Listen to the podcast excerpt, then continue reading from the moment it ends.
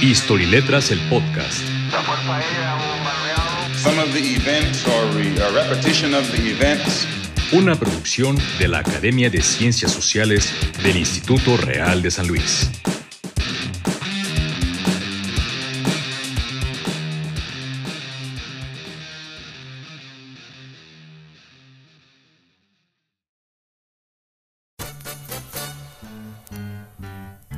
Me da muchísimo gusto estar con todos ustedes de nuevo en este capítulo de Historia y Letras. Mi nombre es Saúl Delgado eh, y estamos trabajando en este podcast.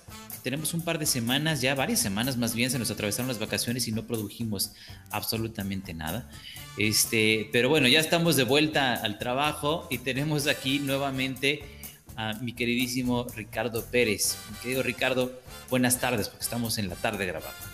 Por supuesto, en la tarde y de vuelta aquí a este ciclo. Muy bien, pues bueno, Ricardo, aparte de todas las materias, yo insisto demasiado en esto, ¿no? A veces a, Ricardo le conocemos por su, por su inglés y por su inglés británico, es más así tan marcadote que tiene. Y este, y, pero además de todo esto, pues bueno, es un hombre eh, a quien le- también le reconocemos su gran sapiencia en cuestiones de historia.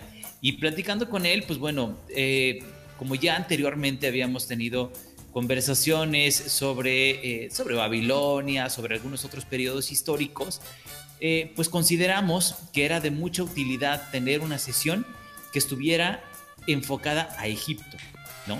A la cultura egipcia, de la cual tenemos que tener la certeza de que es una de las, pues no, no solamente es una parte de la historia antigua, sino que es gran parte de la historia antigua, porque es una eh, civilización que no dura 100 años, 200 años, 300 años, sino que dura alrededor de 4000 años con una eh, casi unidad, digo casi porque aunque sí hay muchas variaciones en su cosmovisión, al menos en sus estructuras, pues una este, unidad muy importante, ¿no? Se mantienen muchos de los cánones de sus construcciones, etcétera, se mantuvieron casi intactos por muchos años, ¿no? Pero eh, además de ser una de las civilizaciones que eh, históricamente están a la par o conviven, son contemporáneos de las civilizaciones mesopotámicas, también podemos hacer estas divisiones eh, históricas dentro de su, eh, de su actividad y de su existencia. Entonces, mi querido Rick, quisiera arrancar con esta primera pregunta y tiene que ver con los primeros asentamientos egipcios. ¿Cómo se dan los primeros asentamientos egipcios y cómo podemos hacer una delimitación ¿no? de los diferentes periodos que pudiera abarcar la, eh, pues digamos, el, antiguo Egipto, que ahora es hasta de moda, se ha puesto ¿no? el, el, el estudiar egiptología, ¿no? Pero bueno, a ver, platícanos un poquito de esto, por favor. Sí, con mucho gusto. La verdad es que la historia egipcia pues se ha rastreado este, casi 3.000 años o 3.500 años antes de Cristo. O sea, ya hay asentamientos en el Nilo para estas épocas. Eh, para, para, dejarlo muy claro, ¿no? O sea, sin el Nilo, sin el río Nilo, no hay Egipto.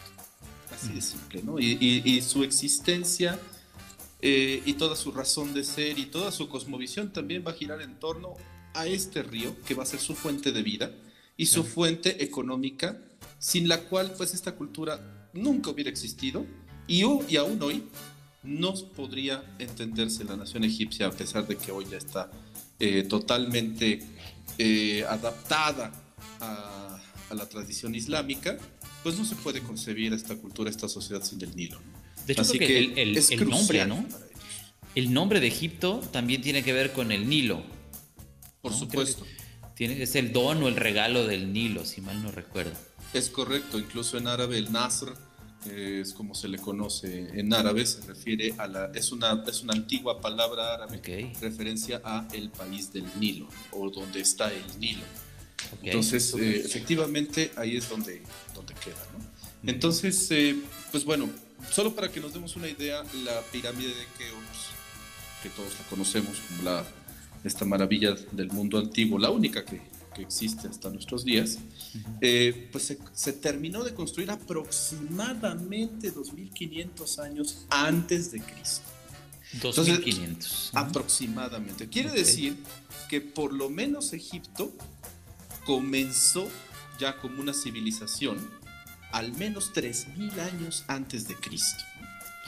Entonces, eh, más o menos por ahí es donde lo, lo ubican los, los, historiadores, pero no es un reino unificado, va a tomar bastante tiempo para unificarse. Perdóname que te interrumpa, Rick, pero esto es porque tengo, un, tengo una duda. Sí. ¿No? Este, la pirámide de Keops está resguardada por una figura mitológica, ¿cierto? El faraón mismo. Como el, tal, ¿no? el, el, faraón el, mismo. El, faraón mismo va a ser eh, a partir de entonces una figura divina y va a, se le van a construir monumentos mortuorios porque aquí comienza como tal el culto a la vida después de la muerte. Uh -huh. Y por lo mismo se le va a considerar un enviado de las estrellas uh -huh. a la tierra que tiene que cumplir con una, una divina misión de volver al cielo una vez que muera. Okay. Es un poco como esta idea de los astros bajan hacia la tierra, la vuelven fecunda, se permite la vida igual que el sol sale cada mañana y cuando se oculta pues coincide con la muerte y el sol tiene que dar paso a la noche y así sucesivamente, ¿no? como verlo de esta manera. Muy bien, perfecto. Adelante. Ahora, este, pues bueno, tenemos estos primeros, estamos hablando de algunas manifestaciones ya de la, de la, eh, de esta pirámide de Keops. Sin embargo, pues hay registros anteriores a esto. Me comentas que a lo mejor podríamos hablar de 3.500 años antes de Cristo, cosa que haría que a nuestras fechas habláramos de alrededor de 5.500 años de antigüedad. ¿no? Al menos, sí. Al menos, perfecto. Y aún así la pirámide más antigua en Egipto no es la de Keops, es la pirámide uh -huh. de Saqqara, que fue construida por un arquitecto llamado Imhotep, que también fue considerado Dios después de que se le ocurrió hacer una pirámide a partir de niveles, ¿no? a partir de nichos. Perfecto. Entonces, y esta es por lo menos unos 500 o 600 años más vieja que la pirámide de Keops. ¿no? Entonces sí, es bastante vieja esta tradición. Muy bien, Rick. Entonces digo, hay, hay gran influencia de Egipto en esta zona, ¿no? Tampoco está como tan lejano al, a los pueblos mesopotámicos. Digo, eh, desde luego, pues no es algo como que voy aquí a la vuelta de la cuadra, sino que vaya, si hay una gran distancia, pero, pero en, en, no tan mayor como habría en, a lo mejor con otras civilizaciones que pudieran estar, por ejemplo, en el centro de Europa, etcétera, ¿no? Pero, este, vaya, siendo una historia tan amplia, ¿cuáles pudieran ser las etapas que pudiéramos determinar para estudiar a Egipto?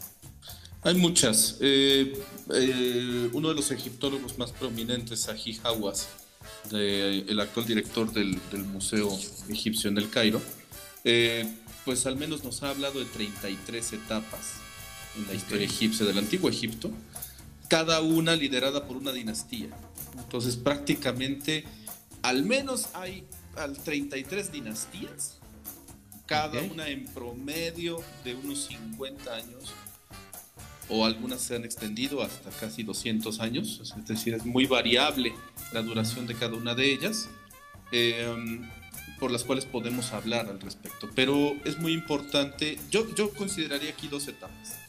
La etapa de, eh, de la unificación, uh -huh. es decir, cuando se juntan los dos reinos, el Alto y el Bajo Egipto, que aunque eran la misma civilización, misma religión, misma lengua, políticamente eran dos unidades distintas. ¿no? Se unifican esa es primer, la primera etapa. Esto, esto uh -huh. ocurre un poco después, precisamente, de la construcción de la pirámide de, de, Keops. Estamos hablando más o menos 2500 años antes de Cristo, que se unifica ya como un solo reino Egipto. Y después de esto tenemos una eh, llamada la, el Imperio Nuevo, que aproximadamente comienza alrededor de 1500 años antes de Cristo. ¿Qué sí. sucede? Pues que por primera vez el Imperio Nuevo tiene una nueva dinastía, ya tiene una religión con un sistema de escritura ya bien determinado, ya con clases sociales bien definidas, con una tradición oral además muy sólida, pero que además comienza una expansión militar hacia el Medio Oriente. Esta es la principal característica, junto con otra cosa.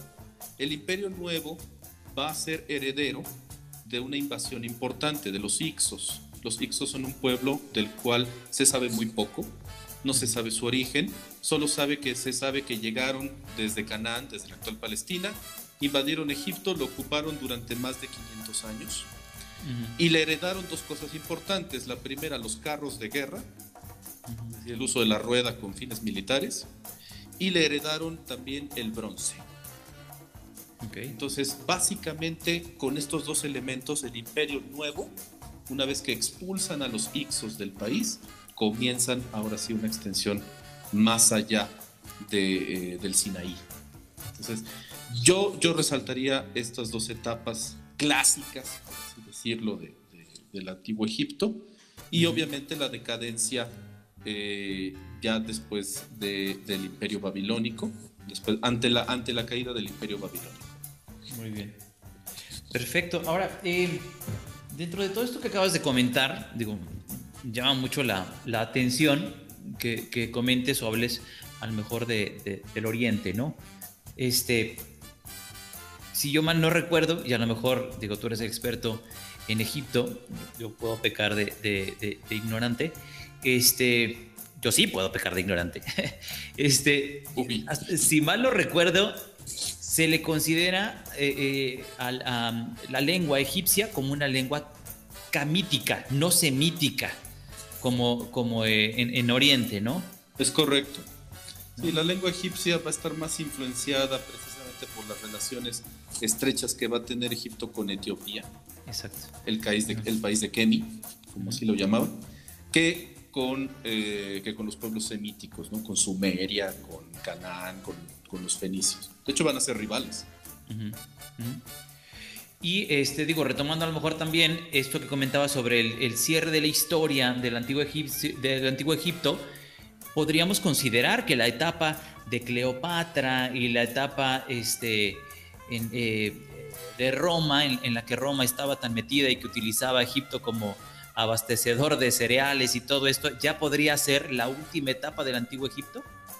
Eh, algunos historiadores así lo consideran, sin embargo hay que entender que eh, el esplendor económico egipcio se da precisamente con los Ptolomeos, que son los herederos de, de, Ptolomeo, un general de Alejandro Magno que hereda eh, Egipto y lo hace su, su, territorio, él se proclama faraón, de hecho, y lo que hace es mezclar las tradiciones griegas con esta muy añeja tradición egipcia, tanto religiosa como este, cultural y política. Entonces, eso es lo que tenemos con Cleopatra. Y de esto estamos hablando al menos unos 300 años antes de Cristo aproximadamente. Hablaremos del mundo helénico.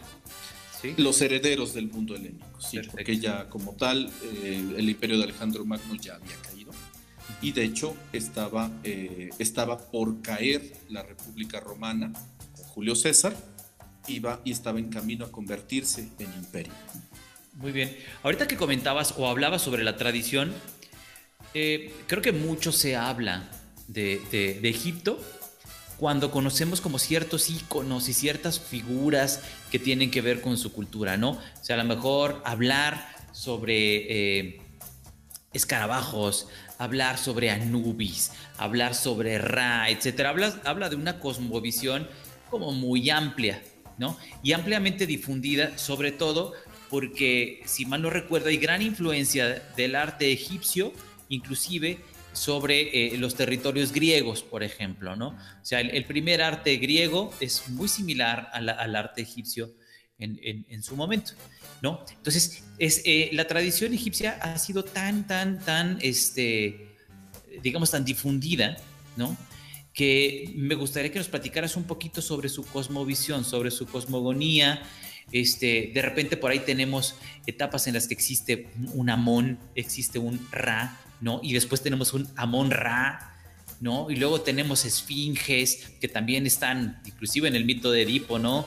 Este, tenemos esfinges, tenemos eh, tantas figuras, ¿no? Que han, que, han, ido como prevaleciendo a través de los años y, que después llegan a una cierta desaparición, ¿no? Y después ya no sabemos como mucho de ellos, ¿no? ¿Puedes, ¿Puedes platicarnos un poquito de esto? Sí, Egipto va a ser una civilización eh, religiosamente muy tolerante.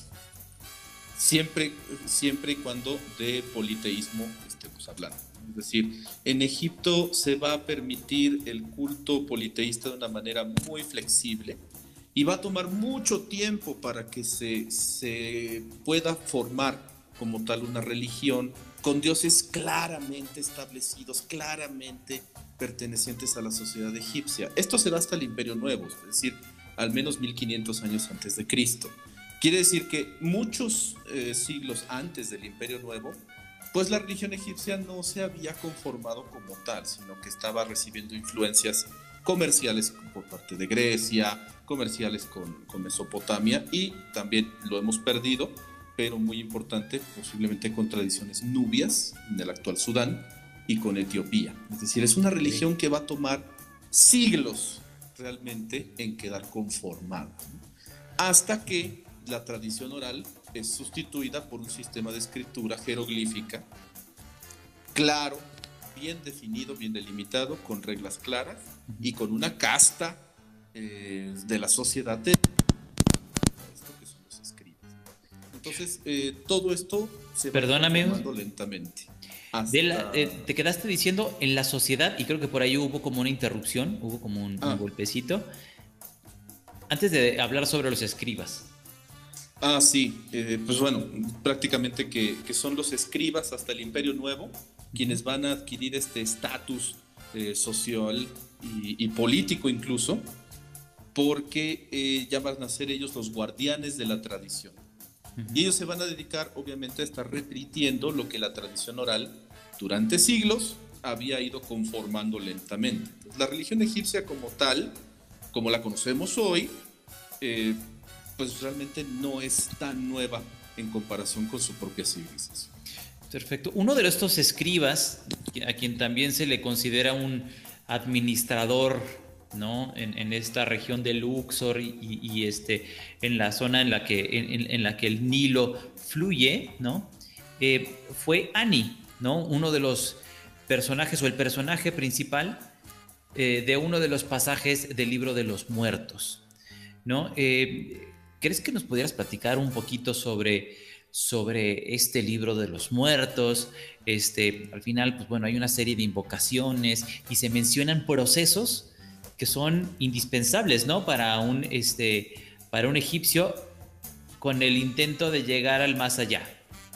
Sí, lo más importante para los antiguos egipcios es la vida después de la muerte, donde, donde necesariamente estamos, según su cosmovisión, predestinados a ir precisamente a un nuevo ciclo de vida en otro mundo, en otro eh, estadio paralelo a este y los, los que nos van a permitir llegar hasta allá van a ser las invocaciones correctas a los dioses. ¿Cómo vamos a poder hacer eso? Pues eh, claramente no cualquiera podía aprender a leer y escribir eh, ese sistema tan complicado. Entonces, ¿cómo le podemos hacer para asegurarnos de que vamos, de que mi alma, una vez que deje el cuerpo, va a poder recitar correctamente las palabras que me van a ir abriendo todas las puertas hasta llegar a este paraíso. Pues por eso fue tan importante incorporar en las tumbas un libro que contuviera todos estos secretos. Eh, lo curioso es que van a hacerse primero por encargo a ciertos sacerdotes del templo de Luxor y ellos obviamente por una módica cantidad a cambio, van con mucho gusto a tomarse el tiempo necesario para redactarlo y además para pasarle tips sobre, oye, ¿qué crees? Hay un monstruo por ahí que si no pasas las pruebas te va a devorar y ya, fin del cuento. Oye, ¿sabes qué? Que hay una trampa de arena después de cruzar un riachuelo. No te dejes engañar, no es el riachuelo que estamos buscando. Tienes que encontrar un río como el Nilo, abundante de vida entonces no te vayas a confundir. Eh, hay pistas. Oye, si se te aparece algún ancestro tuyo en ese trayecto, no le creas. De hecho, es un demonio eh, que se hace pasar por alguien de tu familia ya fallecido, pero no puede andar por allí. No le creas, tienes que decir estas palabras para que se vaya y te deje en paz. Así es como surge la tradición del libro de los muertos. Una especie de tumbaburros para poder llegar a, eh, a este paraíso que es una réplica del río Nilo para ellos. Claro. ahora, el río, de, eh, digo el río, el libro de los muertos, este, como bien dices, se reprodujo para muchas personas que fueron solicitándolo y, para que estuviera ahí en su lecho de muerte, ¿no? O sea, en el momento en el que lo entierran y que lo entierran con esto. Por lo tanto, eso facilitó que eh, existan actualmente tantas eh, partes de este, de este libro de los muertos. El más famoso es el de Annie, ¿no? Eh, pero probablemente en esta, en esta redacción, ¿no? Pues esto se hacía por encargo, ¿no? Entonces, pues ubicamos a Annie como una de las personas o como el, el, de manera épica quien muere y luego llega este juicio, etcétera. Sin embargo, pudo haber sido cualquier otro nombre, ¿no? En este caso, porque el, el eh, digamos que el, um, ¿cómo se puede decir? Eh, el libro más famoso, ¿no? El libro encontrado más famoso me lo menciona. Sin embargo, sí se habla de que pudo inclusive haberse borrado como ocurrió con algunas, muchas, eh, algunos, muchos otros monumentos, este, etcétera, que se borraban los nombres y luego se ponía otro encima, ¿no? Sí, sí, sí, el, libro de los muertos comenzaba a encargarse y apagarse al mismo tiempo que la tumba. De hecho, Saji Hawass decía que eh, la civilización egipcia vivía para la vida después de la muerte. Para ellos es más importante ver cómo llegamos a este, a este paraíso más que este propio mundo. Y sí, libros de los muertos comenzaron a encargarse eh, con muchísimos años de, anticipación. Eh, y pues bueno, dependiendo de tu de tu estatus socioeconómico, podías encargar una copia con colores, eh, ahí con un poco, incluso algunas hasta con mapas por allí, otros con instrucciones mucho más precisas. Pero si tu estatus socioeconómico no te permitía una copia tan sofisticada, en muchas ocasiones les entregaban nada más tres páginas de papiro e incluso se han encontrado libros de los muertos en cuero, que son versiones mucho más baratas, ¿no? O sea, yo no puedo comprar una editorial tan cara, entonces pido una editorial más baratona, pero pues para que sirva lo me dan los mismos fines, ¿no? Entonces, pasta blanda y eh, pasta dura, ¿no? Exactamente, ¿no? A colores, ah, no, esta tiene dibujitos, ¿no? Esta no tiene dibujitos, ¿no? Entonces, eh, bueno, todo va dependiendo.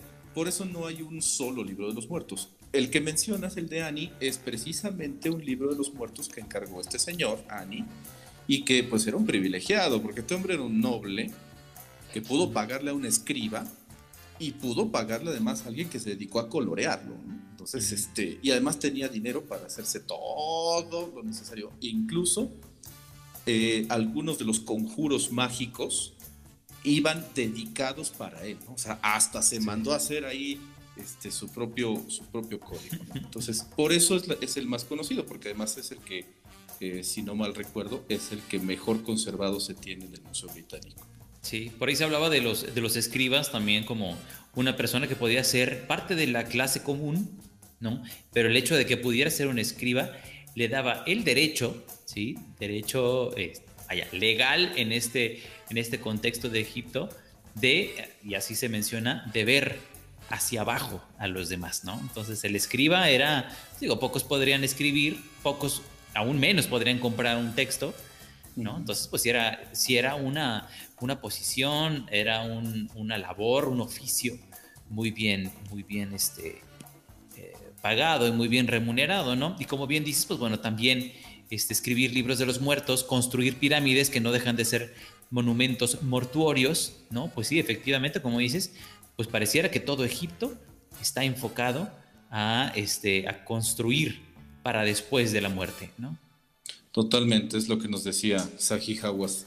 Y, este, y pues bueno, este es, interesante porque para los egipcios el mundo está mucho más eh, controlado por fuerzas ajenas a, este, a este entorno que conocemos, a esta realidad. Para ellos la vida está regida por los astros y los astros eh, pues se rigen por la magia. Es más, ni siquiera los dioses tienen poder sobre ellos mismos. Los dioses no tienen poder sobre el tiempo, no tienen poder sobre la muerte, sino lo único que pueden hacer es eh, aprovechar esas fuerzas mejor que los seres humanos. Entonces, eh, es, una cosmovisión interesante, todo vinculado al, al, nacimiento, renacimiento, día y noche, vida y muerte bastante complementario Una, este, dualidad, algo muy dialéctico, ¿no? Este, ahora, antes de, antes de terminar con, este, con esta edición, me gustaría ver si nos puedes platicar un poquito sobre el famoso juicio de Osiris. Es la parte más interesante del, libro de los muertos. El juicio de Osiris es, es, de hecho, tal vez para lo que todo egipcio se preparaba.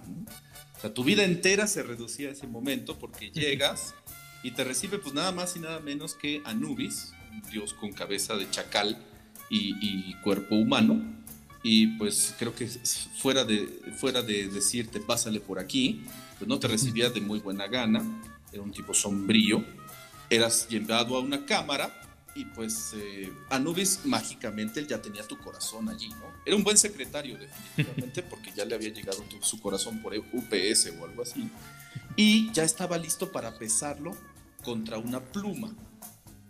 Y uno dirá, bueno, es que, ¿qué, onda con esto? ¿no? La pluma es la representación de la creación, de, la, de la pureza del orden cósmico. Todas las reglas y todas las leyes que forman a la naturaleza, y es lo que los egipcios llamaban Maat. Y la, diosa Maat. la diosa Maat, que es, el, eh, la diosa del orden, la diosa de la, la fuerza de la creación. Y se va a concentrar todo ese poder en una pluma. Entonces, si tu corazón una vez puesta en una balanza, si tu corazón pesaba más que esa pluma, pues ya valió, game over. Simple y sencillamente pasabas a ser devorado por una bestia llamada Amit y que tenía eh, dos patas traseras de hipopótamo y el resto de su cuerpo anterior era un cocodrilo y estaba siempre hambriento. Devoraba tu alma y para eso sí para eso sí ya no había escapatoria, ¿no? No había forma de hacerlo regurgitarte, no había forma de salvarte de eso. Y por el contrario, si, si, la, si la pluma quedaba en balance con tu corazón, pues se te permitiría entonces pasar a conocer al mismísimo dios Osiris, el padre de la creación, eh, el padre de, de Horus, el dios halcón, y que te daría pase directo al Nilo que es eh, este paraíso de los muertos, ¿no? donde podías vivir en santa paz junto a un río lleno de vida. Entonces, eh, digamos que eso es, es, la parte que todo egipcio esperaba llegar con éxito. Claro, antes de llegar a esta sala pues, ya habían pasado sin fin de pruebas, ¿no? y en el camino se podían perder. Y también era importante que a pesar de que pasabas eh, al, nuevo, al, al otro mundo, tu cuerpo, es decir, ya momificado, debía siempre permanecer intacto porque era la única forma de garantizar que también tu alma podría permanecer en el paraíso. Entonces, esto es, una cosa un poco contradictoria, ¿no? De que, debes, de que debes seguir teniendo un pie acá en el mundo real. por alguna razón ahí. Una velita prendida. Sí, sí, sí, por, en caso de que el cosmos colapsara, pues pudiera regresar a este mundo, Pero este, eh, a fin de cuentas de esto se trata. Y la importancia del escriba es que todo este proceso siempre es registrado por el dios Tot, el padre del conocimiento, de la escritura, de la música, de las artes, de la ciencia, del conocimiento, que toma nota absolutamente de todos los casos. También como una forma de decir que no haya chanchullo, dijiste esto, se hizo esto y pesó tanto. O apenas la libraste, no la libró, pues ya, órale muy burocrático ese, esa forma de... Mi queridísimo Rick, te agradezco muchísimo. Este, este programa nos deja sembradas muchas dudas. Eh, hay tantas cosas que hablar de Egipto, ¿no? Y eh, por alguna razón, y creo que nos queda ya muy claro con todo esto, existe esa carrera de egiptología, ¿no? Y esta rama de estudio, esta disciplina de estudio, ¿no? Nos falta hablar mucho de la piedra roseta, nos falta hablar de Nefertiti, Tutankamón. Hay tantas cosas de que hablar, ¿no? De Egipto. Pero bueno, por lo pronto, creo que nos dejas un gran panorama para poder seguir hablando en un futuro sobre este, sobre este tema. Te agradezco muchísimo tu participación, Rick. Al contrario, un gusto siempre y esperemos continuar con otros temas aquí. Muchas gracias y a todos los que nos escuchan, también muchísimas gracias y nos veremos pues en otro episodio. Gracias. Sí. Hasta luego.